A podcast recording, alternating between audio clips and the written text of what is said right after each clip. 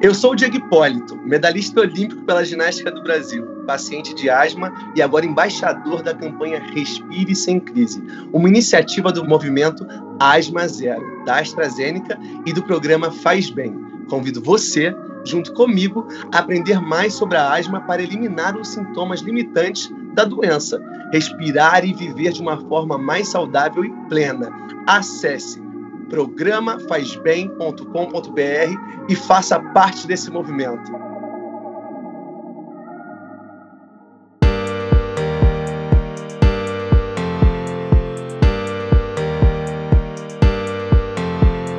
Seja bem-vindo a mais um episódio do podcast Respire Sem Crise um espaço para a gente conversar, trazer informações e tirar dúvidas sobre a asma. A cada semana, um novo episódio com especialistas falando sobre o tema, trazendo informações importantes, pacientes com asma, os cuidados com a doença e muito mais. O episódio de hoje é um tema que todo mundo que tem asma ou que cuida de alguém que tem deveria ouvir e prestar muita atenção. E eu já vou explicar por quê.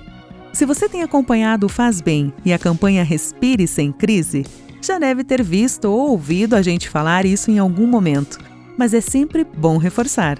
A asma não tem cura, mas tem tratamento e é possível ter uma vida normal com os sintomas controlados. Aí a grande pergunta é: como seguir o tratamento e manter a asma sob controle? A gente trouxe uma convidada que vai ajudar a gente a esclarecer tudo isso, nos dar orientações e informações que vão ajudar você a assumir o controle e respirar de forma plena.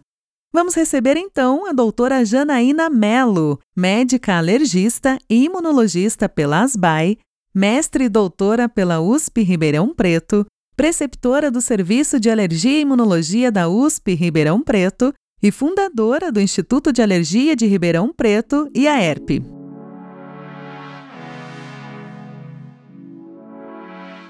Seja muito bem-vinda, doutora Janaína. Olá a todos.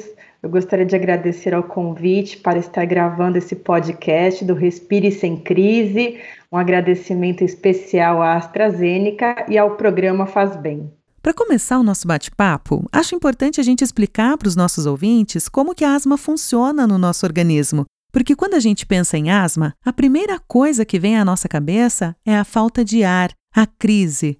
Mas a asma é muito mais do que isso, né? Com certeza é muito mais que isso. Dos sintomas, nós temos diversos sintomas, como por exemplo a tosse seca. Na criança é muito comum não ter às vezes o chiado ou as crises fortes de dispneia, de falta de ar pode ter apenas a tosse seca ao acordar e ao entardecer. Então, uma dica importante da sazonalidade da asma. O que, que é isso? Os sintomas da asma, eles geralmente acontecem tanto ao acordar logo cedo, quanto ao entardecer. Então, essa frequência, tanto de manhã e no final da tarde, elas caracterizam o paciente com asma. Outros sintomas importantes, além da falta de ar, da crise de chiado, que são os miados de gatos, os sibilos, também pode ser a dor no peito. A dor torácica pode ser um sintoma aí também de asma. Atenção a esses sintomas quando eles estão associados aí, por exemplo, a exercícios, a risadas, eles chamam maior atenção. E principalmente se existem despertares noturnos. Se você acorda à noite com falta de ar ou chiado no peito, esse é um sinal de alerta, um sinal de gravidade que a sua asma não está controlada. Doutor, apesar do tratamento variar de pessoa para pessoa, no geral, como funciona um tratamento para asma? O tratamento pode, de fato, trazer uma boa qualidade de vida para o paciente?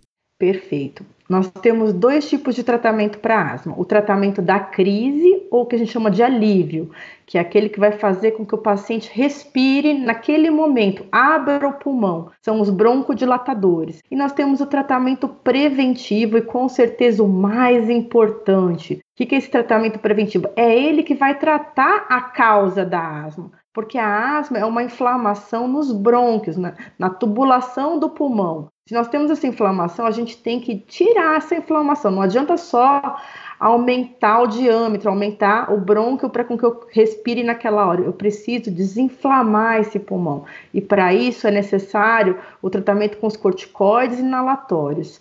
E aqui uma atenção muito grande para os pacientes que utilizam corticoide oral a livre demanda. Esse é um chamado de alerta. Cuidado com o uso das medicações de corticoide oral contínuo ou até mais que dois, três ciclos no mês. Isso é um risco em potencial para doenças graves, para levar a catarata, hipertensão, diabetes, fratura óssea.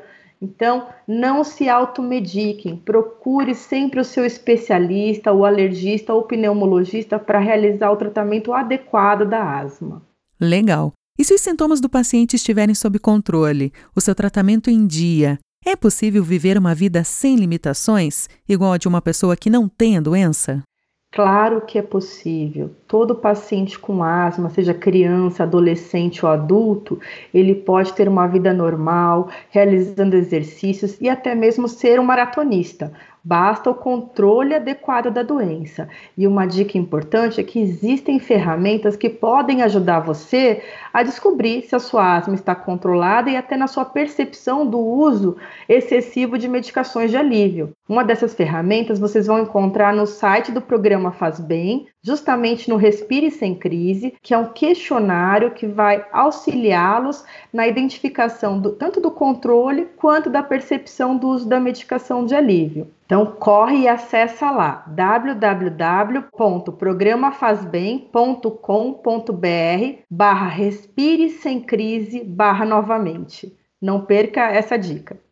Quem sofre com as crises de asma normalmente procura alívio rápido dos sintomas e isso é totalmente compreensível. Mas a gente sabe que é muito importante pensar a longo prazo e tratar a causa dessas crises, né? Claro, que de acordo com a prescrição médica de cada paciente. Eu gostaria que você falasse um pouquinho sobre isso e sobre os objetivos do tratamento de asma a curto, médio e longo prazo.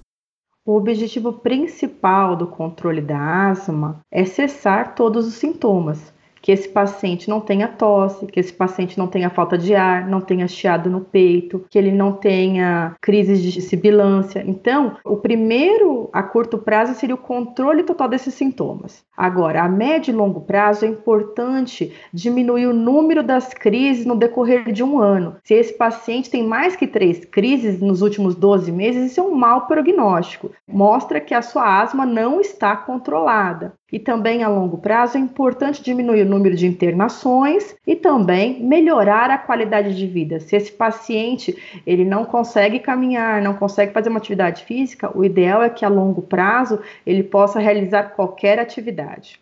Doutora, falando sobre crise de asma, é comum ouvir relatos de pacientes que fazem uso de medicações de alívio, a famosa bombinha, para a melhora dos sintomas. Existe algum risco no uso desse tipo de medicação? Qual?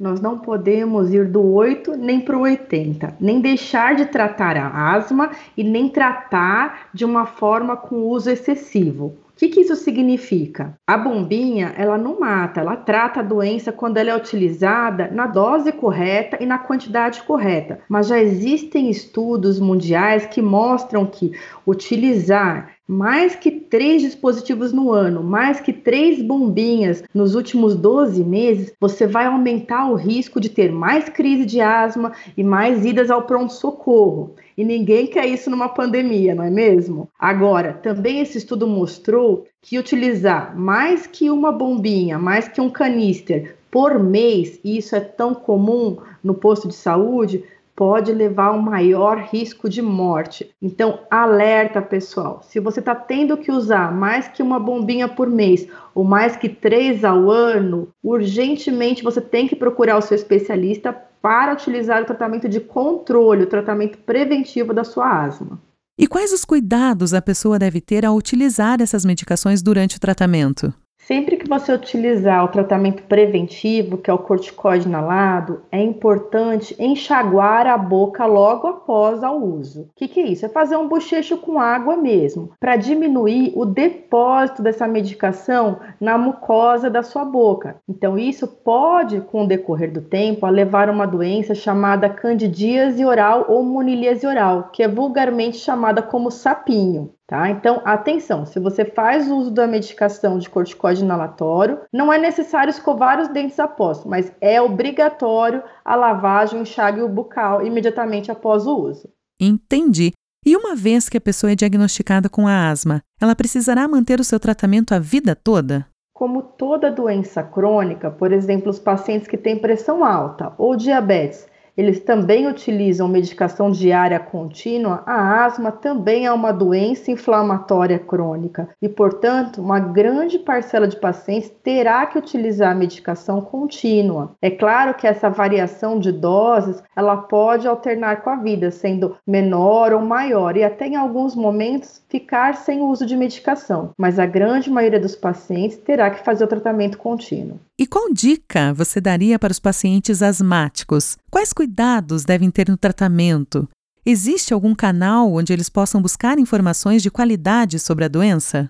Hoje o podcast veio cheio, recheado de dicas, mas vai mais uma. Uma dica importante para os pacientes com asma é observar os gatilhos que podem descompensar uma crise. Por exemplo, as alergias. É importante a investigação de todo paciente que é asmático através do teste alérgico ou prick teste, que é realizado pelo alergista. Através deste teste, você poderá descobrir se você é alérgico, por exemplo, à poeira, que é um dos alérgenos mais comuns que podem descompensar esse paciente, como também epitélios de animais, como cachorro, gato, pólens, entre outros. E uma vez identificado, nós podemos realizar um tratamento que é a profilaxia ambiental ou seja, não varre a casa, passar o pano, utilizar o aspirador de pó e até mesmo um tratamento específico chamado imunoterapia alérgena específica, que é uma vacina que vai fazer com que vocês ganhem imunidade contra o alérgeno. Não deixem de visitar os canais tanto da Sociedade Brasileira de Alergia e Imunologia, da ASBA e mídias sociais Instagram e Facebook. Indico para vocês também as minhas mídias sociais que eu faço com o maior carinho, tanto no Instagram e Facebook, doutora Janaína Melo, ponto alergista, ou no meu site www.doutorajanainamelo.com.br e ainda convido vocês a acompanhar a campanha Respire Sem Crise, tanto no site do programa fazbem.com.br quanto nas redes sociais do arroba fazbem underline AstraZeneca. Se informem, não deixem de visitar esses canais.